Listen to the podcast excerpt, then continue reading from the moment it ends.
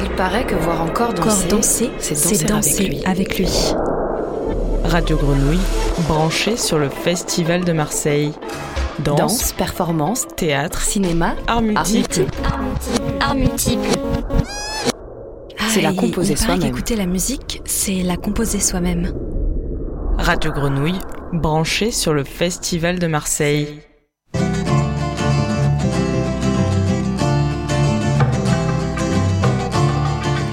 Bonjour à toutes et tous. L'histoire que vous allez entendre commence devant une statue dans les réserves d'un grand musée new-yorkais. Ou peut-être pas, peut-être qu'elle débute dans un village congolais nommé Banataba, il y a des dizaines d'années de cela, peut-être plus.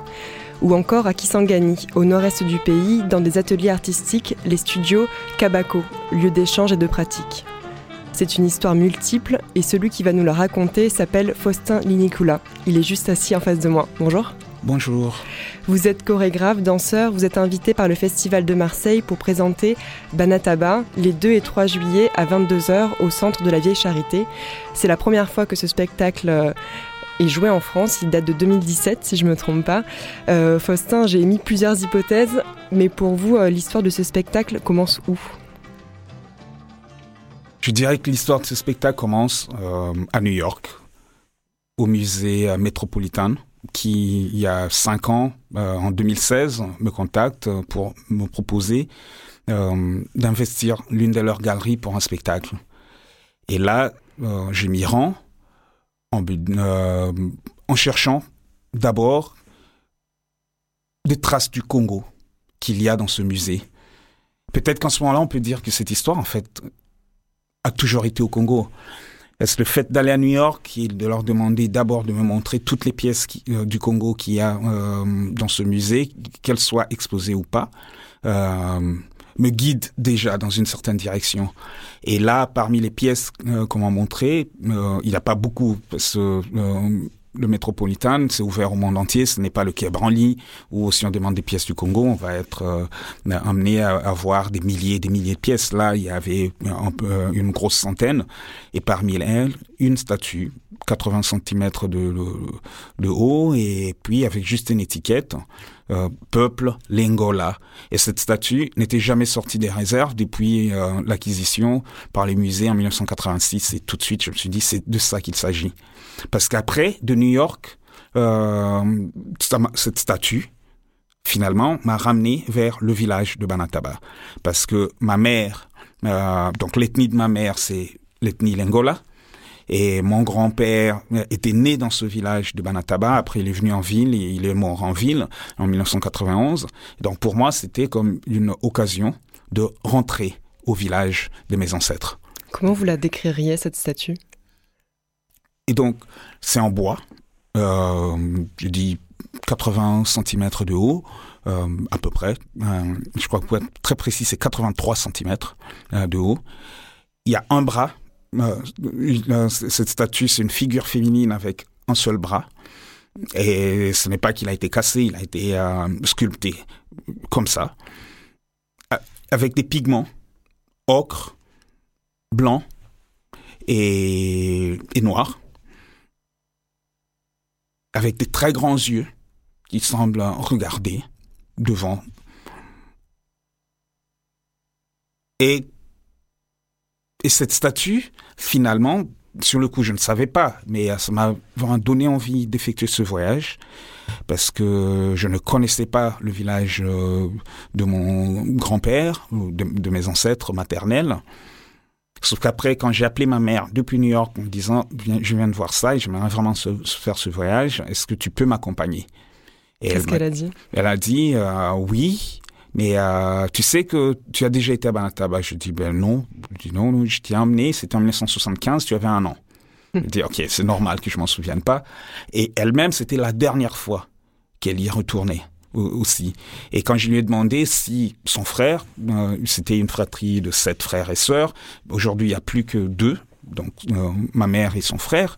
Quand je lui ai demandé si son frère était retourné à Banataba, il m'a dit ah non lui c'est encore plus plus plus longtemps parce que c'est depuis 70 qu'il n'est pas retourné. Je me suis dit ben je veux faire ce voyage avec vous parce que à un moment faire de la création, ça devient juste une excuse pour être avec les gens qu'on aime et avec qui on n'a pas tellement du temps, euh, souvent parce qu'on est euh, poussé par la vie à courir, courir, courir. Et là, voilà, je vais juste prendre une dizaine de jours et aller dans ce village et qu'on soit ensemble. Et eux, ils ont réagi comment à cette proposition? Ben, ils ont accepté, même s'ils appréhendaient un peu comment euh, euh, ils allaient être accueillis.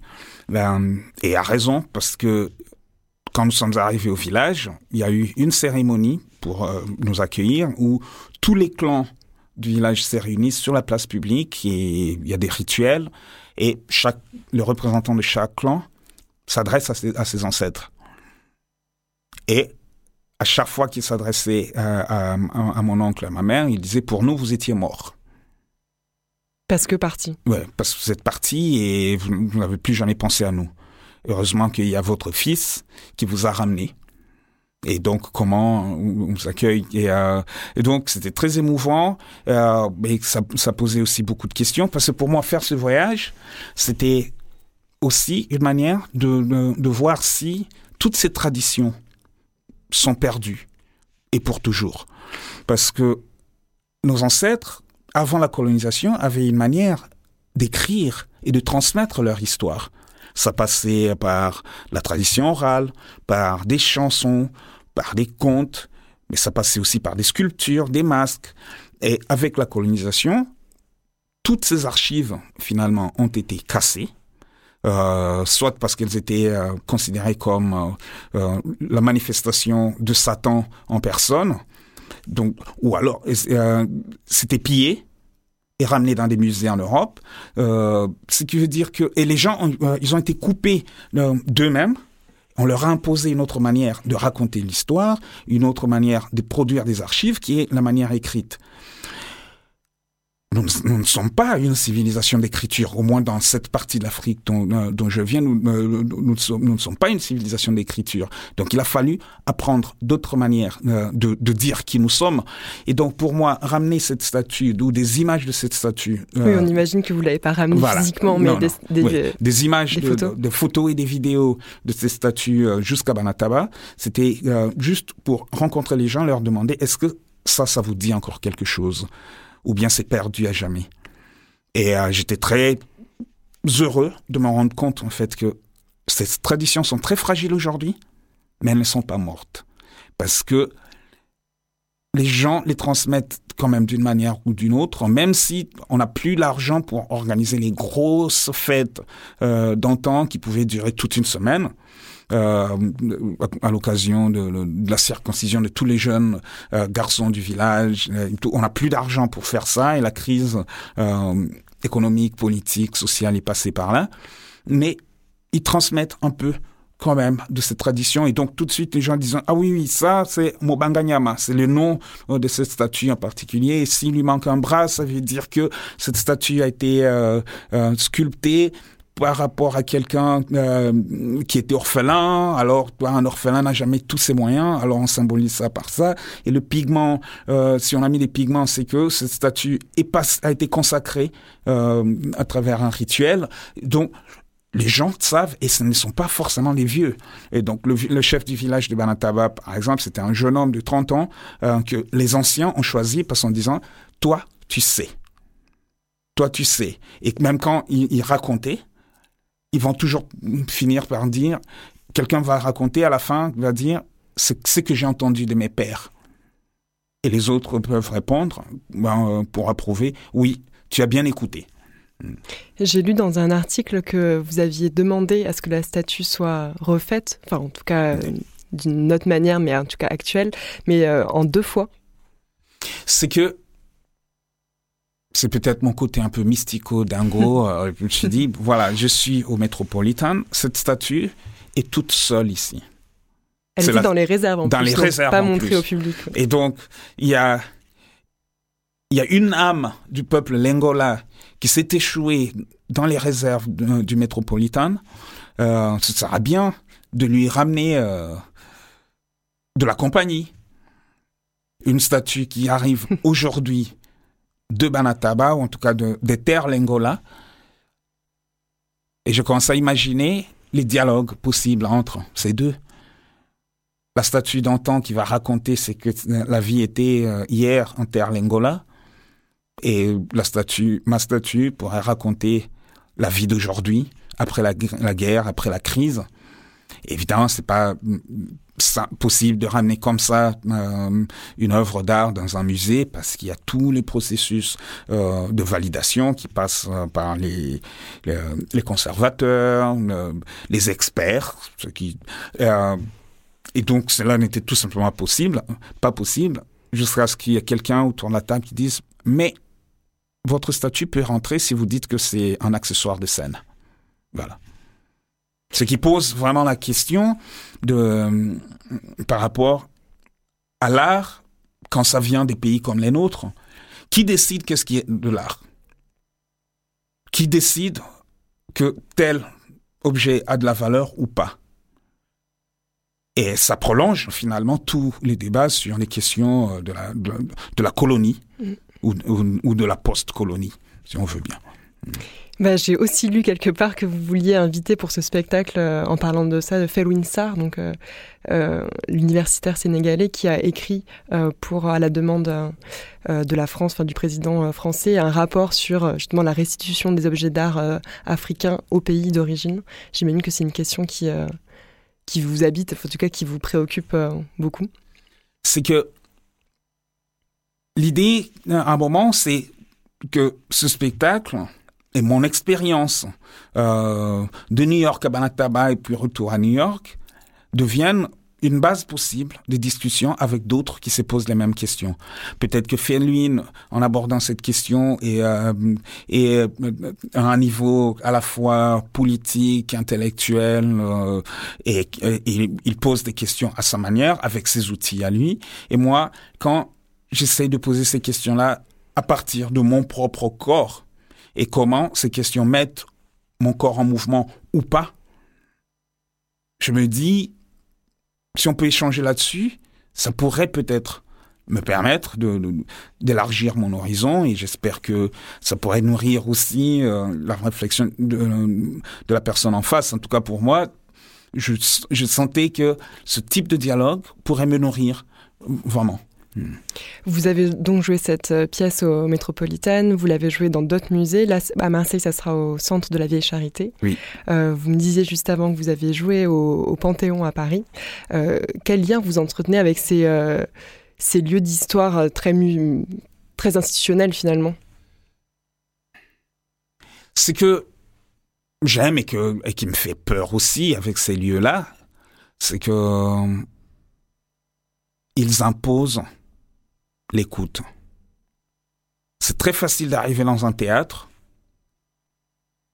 d'oublier où on est. On dit, OK, baissez-moi telle perche, on va mettre un projecteur là, là, là, le son comme ça, et c'est tout. On ne voit même plus l'espace. Et, justement, les théâtres sont faits pour, euh, pour, pour qu'on les oublie, pour qu'enfin l'illusion, que la magie puisse euh, bah, advenir. Alors que des lieux comme le Panthéon ou la cour de la Vieille Charité, si on les ignore, ben, on ne peut les ignorer qu'à ses risques et périls. Et donc, ça impose l'écoute. Et cette négociation, en tout cas pour moi, m'impose un sens d'humilité qui finalement permet de capter d'autres choses que je n'aurais jamais, à, côté desquels je serais peut-être passé si j'arrivais juste avec une idée préconçue. Et donc, il s'agit à, la, à chaque fois d'arriver à recréer euh, la pièce. Le contenu ne change pas, mais comment on aborde ce contenu à chaque fois se déplace parce que le lieu nous impose une certaine direction, euh, parce que le lieu ne nous accueille que dans une certaine manière. Parce en tout cas, il s'agit de demander au lieu de nous ouvrir les portes. Et puis vous mettez de la danse dans des lieux qui n'en ont pas l'habitude, ou en tout cas des lieux qui sont plus euh, de culture euh, écrite ou visuelle. C'est quand même aussi, j'imagine, un, intérêt bah, de passer une histoire par la danse. Là, c'est peut-être juste que, pour moi, tous les lieux sont des lieux qu'on pourrait dire pour la danse, nous propices à la danse. C'est juste que nous souvent, nous oublions notre corps. Nous qui, qui oublions notre corps. Chaque lieu demande que les corps respirent dedans. Et euh, même les mots, si on remonte jusqu'à à l'écrivain, la sueur, que ce soit une sueur mentale ou physique, parce que euh, il ou elle se bat avec euh, la feuille, euh, le stylo, il y a la respiration, un corps qui est courbé. Chaque lieu, c'est toujours des mises en jeu du corps. C'est juste que nous, après, on oublie ça. Nous, après, on oublie. Faustin, vous avez commencé d'ailleurs par l'écrit, vous veniez plutôt du théâtre avant d'arriver à, la danse et à la chorégraphie. Quel a été un peu votre parcours pour euh, arriver vers la danse? Alors, j'imagine évidemment que c'est un parcours qui n'est pas fini, mais, euh, mais pourquoi la danse? Peut-être déjà, avant même d'arriver au théâtre, c'était mais purement des mots, c'était la poésie. C'est la poésie qui m'a ouvert les portes de la création. Euh, J'étais un adolescent au collège à Kisangani, au nord-est du Congo, et j'ai commencé à lire euh, de la poésie grâce à un professeur euh, de français euh, et qui plus est nous parlait de, de la littérature euh, négro-africaine, comme on l'appelait là, euh, à ce moment-là. Donc c'était vraiment, euh, pour lui, la négritude, ce mouvement né euh, à la fin des années 30 euh, euh, à Paris, de la rencontre entre Aimé Césaire, Léon, Léon Gontran Damas et le Paul Sédar Senghor, des jeunes venus d'Afrique et des Caraïbes qui se, et des Antilles qui se retrouvent euh, à Paris et qui commencent à se poser la question de qui ils sont euh, et ils inventent ce mot négritude qui devient tout un mouvement littéraire, intellectuel, politique. Et mon professeur parler de la négritude comme de l'aboutissement de toute démarche intellectuelle pour une personne noire. Euh, et comme tout ado qui, qui veut se rébeller, euh, bah, te disait non, non, la négritude, c'est passé. Euh, c'est, c'est... Nous, on va réinventer euh, le monde, on, on, inventera autre chose. C'est comme ça que j'ai rencontré la poésie finalement, et avec euh, ce, ce, besoin d'être euh, un, un peu en défi par rapport à ça. Et et très vite, j'ai commencé à écrire, en fait, pour répondre au poète de la négritude. Et c'est curieux, juste euh, aujourd'hui, de, de, me rendre compte que si j'ai un livre de chevet, c'est bien euh, le cahier d'un retour au pays natal d'Aimé Césaire, qui est l'un des manifestes de la négritude finalement.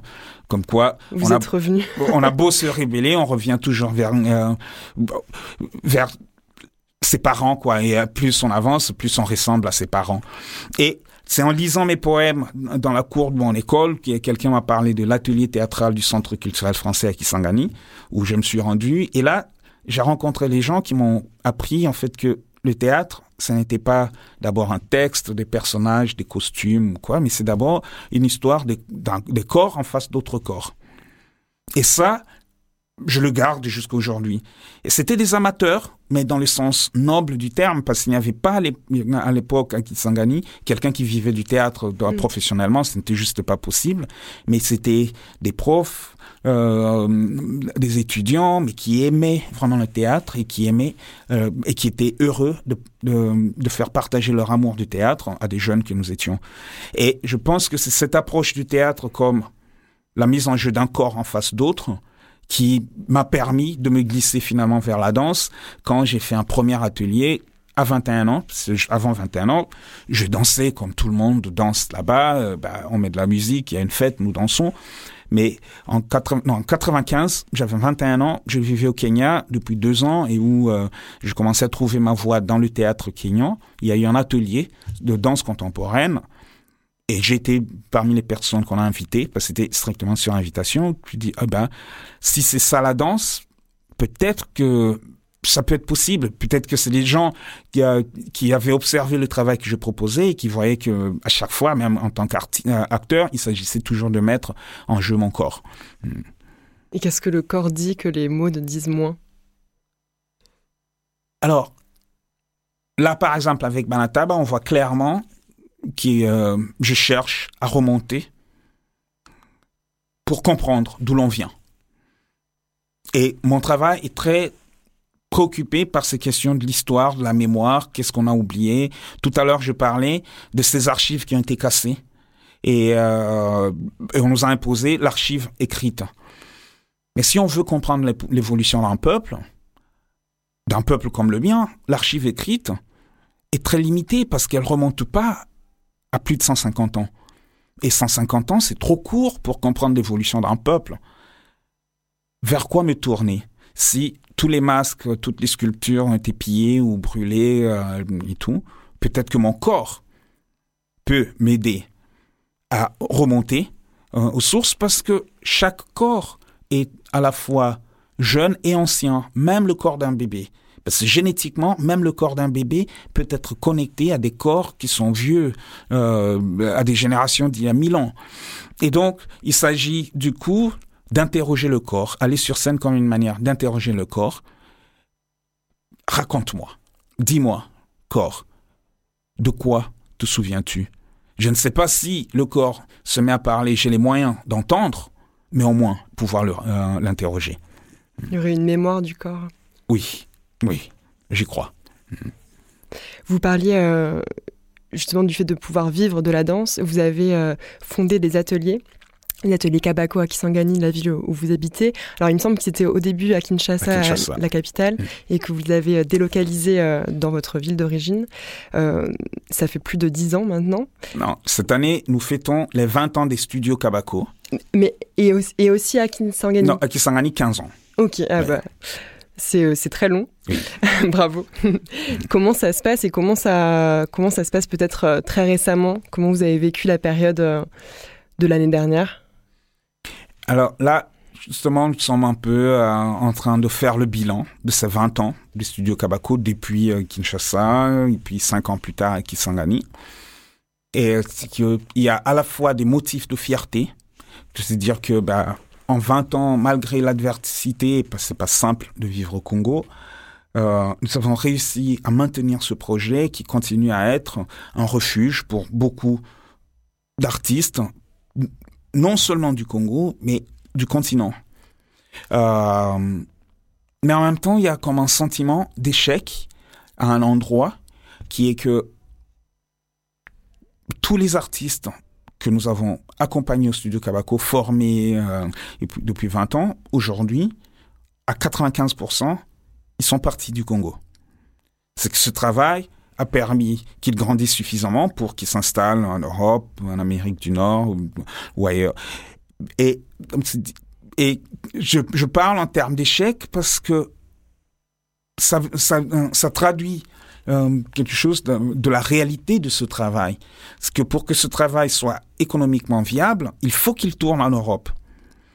Et il y a une telle dépendance financière, économique vis-à-vis -vis de l'Europe qui fait que parfois, euh, pour beaucoup, ça devient de dire, mais euh, à quoi bon continuer à se battre contre les montagnes au Congo quand on sait que même Faustin lui-même, pour faire vivre ce projet ici, il a besoin de l'Europe. Alors peut-être qu'on euh, devrait nous aussi aller directement en Europe et travailler à partir de là. Et donc. Mais vous, vous tournez partout dans le monde, mais vous, vous êtes installé à Kisangani. Oui, mais euh, ça demande quand même euh, une force, parce qu'à chaque fois qu'on est là-bas, chaque jour, il y a quelque chose pour vous rappeler que c'est très compliqué. compliqué. Et il y en a d'autres qui n'ont pas la force euh, juste de se battre comme ça tout le temps et qui lâchent. Hmm. Qu'est-ce que vous espérez pour les années à venir pour les studios Kabako? Ben, ce qu'on espère, c'est déjà continuer à développer ce travail, mais à, un endroit où économiquement, ça va faire sens euh, localement aussi. Mm. Euh, et effacer ou au moins réduire autant que possible cette dépendance économique vis-à-vis de l'Europe. Euh, comme ça, les gens pourront avoir un choix. Parce qu'aujourd'hui, on dirait que venir en Europe, c'est la seule, mm. euh, la, seule possibilité. on n'a pas de choix. Mais si on a le choix de se dire, OK, je peux rester là et je vivrai de mon travail. Si je vais en Europe, c'est vraiment juste euh, un choix aussi. Là, je pourrais dire que bon, voilà, on a réussi à bâtir quelque chose euh, ici, mais peut-être ça veut dire qu'il faut qu'on repense notre euh, rapport à l'économique. Hmm. J'imagine qu'il y a parfois certains jeunes ou moins jeunes qui reviennent une fois les carrières faites en Europe ou en Amérique du Nord, qui reviennent au Congo ou c'est très rare? Pour l'instant, il n'y en a pas. Bah, après, il faut hmm. dire que ça fait 20 ans que ça existe. On n'a pas. Oui, en 20, les gens sont, ne sont pas partis dès la première année. C'est peut-être au bout de 10 ans que les gens commencent à vraiment partir et à s'installer ailleurs. Euh, bah, je dirais, on doit leur laisser le temps. Hmm. J'espère. En tout cas, tous parlent de ce besoin de, se, de rester connecté au Congo. Donc j'espère que ça va se traduire un jour par des retours. Et c'est pour ça qu'on doit maintenant construire euh, un outil économiquement viable sur, place qui pourrait peut-être inciter toutes ces énergies à revenir un jour. La pièce Banataba que vous présentez euh, à la, au Centre de la Vieille Charité euh, date d'il y a quelques années, 2017, on le disait. Euh, en ce moment, qu'est-ce qui vous inspire Est-ce que vous trouvez toujours l'inspiration dans des musées ou, ah non, là, le musée, c'était exceptionnel, mais finalement, ce qui m'a inspiré, ce n'était pas tant le musée que le musée, c'était juste un point de départ vers, euh, vers moi-même, finalement. Et je dirais que tout ce, qui m'inspire, c'est ce besoin de comprendre d'où je viens. Pas pour rester dans le passé, mais au contraire, pour mieux me projeter euh, vers l'avenir. Donc, euh, le prochain projet sur lequel je vais travailler pour l'année prochaine, ça continue ce travail finalement. C'est Banataba qui continue. Je pourrais dire que depuis 20 ans, je fais la même pièce. Et, euh, donc, le titre de travail aujourd'hui, c'est en anglais My Body, My Archive, mon corps, mon archive. On voit que clairement c'est mm. c'est Banataba euh, qui qui se prolonge, mais cette fois-ci avec plus des gens qui viennent des horizons très différents. Euh, et oui, le voyage continue, le voyage continue, le même voyage. Merci beaucoup, Faustin Nikula. Donc, votre spectacle, celui-là, en tout cas, Banataba, est présenté les 2 et 3 juillet à 22h au centre de la Vieille Charité, dans le cadre du Festival de Marseille. Et on va se quitter avec euh, un musicien que vous connaissez, une leçon avec, lequel vous avez travaillé, qui s'appelle Flamme Capaya. Ah oui, oui, oui. Flamme. Euh, c'est un compagnon de route de très longues années, oui. Et on va écouter, euh, je crois que c'est son dernier album, et la musique s'appelle Yama, Yamama Dorcas. Yamama Dorcas. C'est un album que nous avons enregistré au studio Kabako, que j'ai personnellement enregistré et mixé aussi. Super. Merci beaucoup.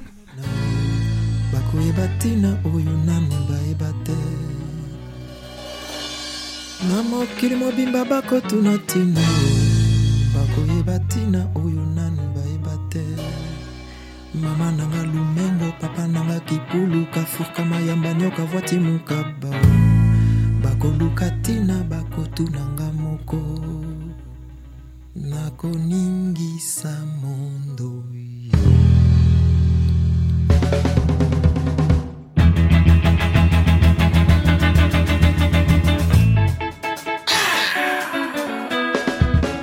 nakotya yo mosapi na miso te mpo esengeli na yo omona ngai.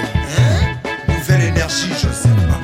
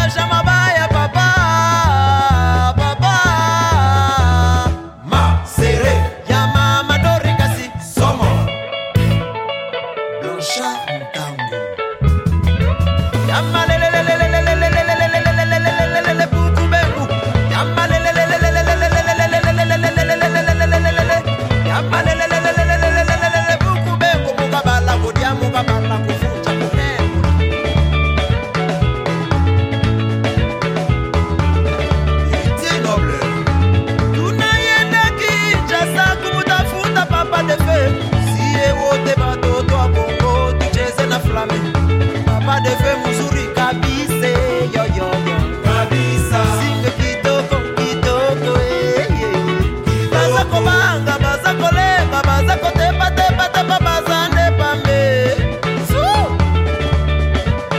john kawela yoka papa defe watoto na papa defe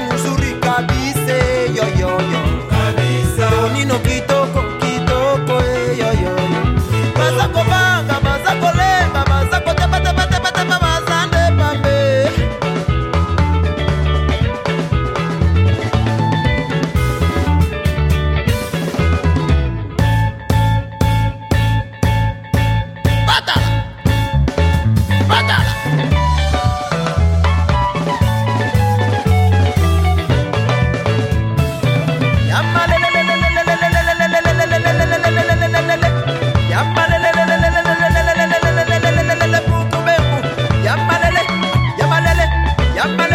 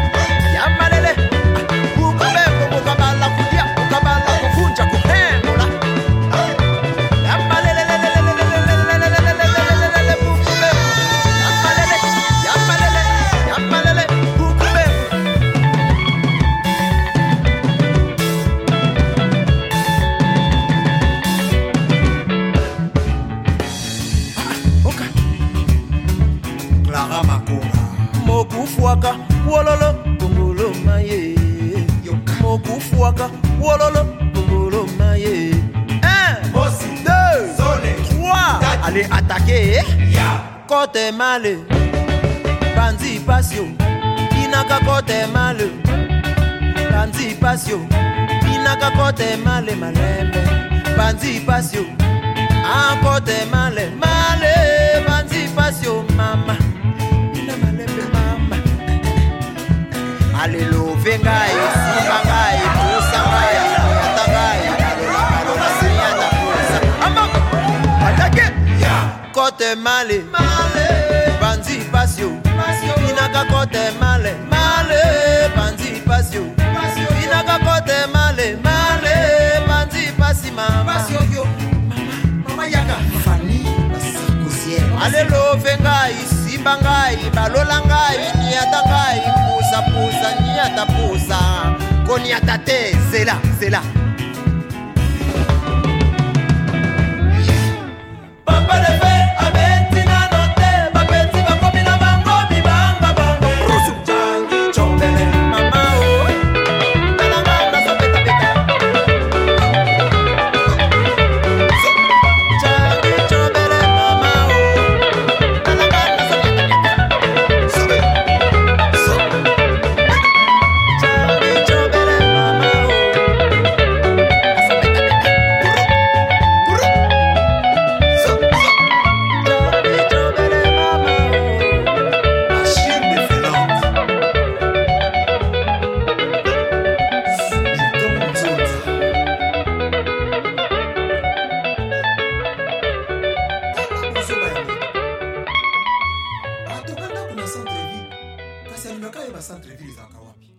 Radio Grenouille, branché sur le Festival de Marseille. Danse, Danse, performance, théâtre, cinéma, art multiple. multiples. Art multiple.